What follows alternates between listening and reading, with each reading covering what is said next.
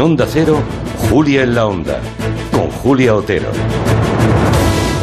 El escándalo del Qatar Gate, como le han llamado en el Parlamento Europeo, parece que sigue creciendo. Ayer el Pleno votó, ya se lo contamos aquí, a favor de la destitución de Eva Kaili, la que era vicepresidenta, nada menos, del Parlamento Europeo, que hoy va a pasar a disposición judicial junto al exdiputado Pier Antonio Panzeri. Los dos están acusados de recibir sobornos por parte de Qatar.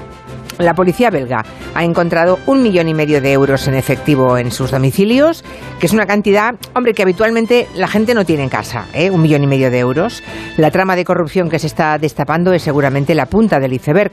Hay implicados políticos, sí, pero también hay asesores, funcionarios, ojo, periodistas. Incluso hay la sospecha de que los sobornos podrían proceder de otros países, de más países, como por ejemplo Marruecos. Vamos a reflexionar sobre este asunto tan turbio que, sin embargo, no sorprende a casi nadie, porque hace muchos años que se presumía que Qatar estaba comprando decenas de voluntades. ¿Cómo de tocada creen que puede quedar la reputación del Parlamento Europeo con un caso de corrupción de esta dimensión? Hay que revisar y supervisar la influencia de los grupos de presión, los famosísimos lobbies, sobre los eurodiputados. Nos lo preguntaremos en el tiempo de gabinete con Ignacio.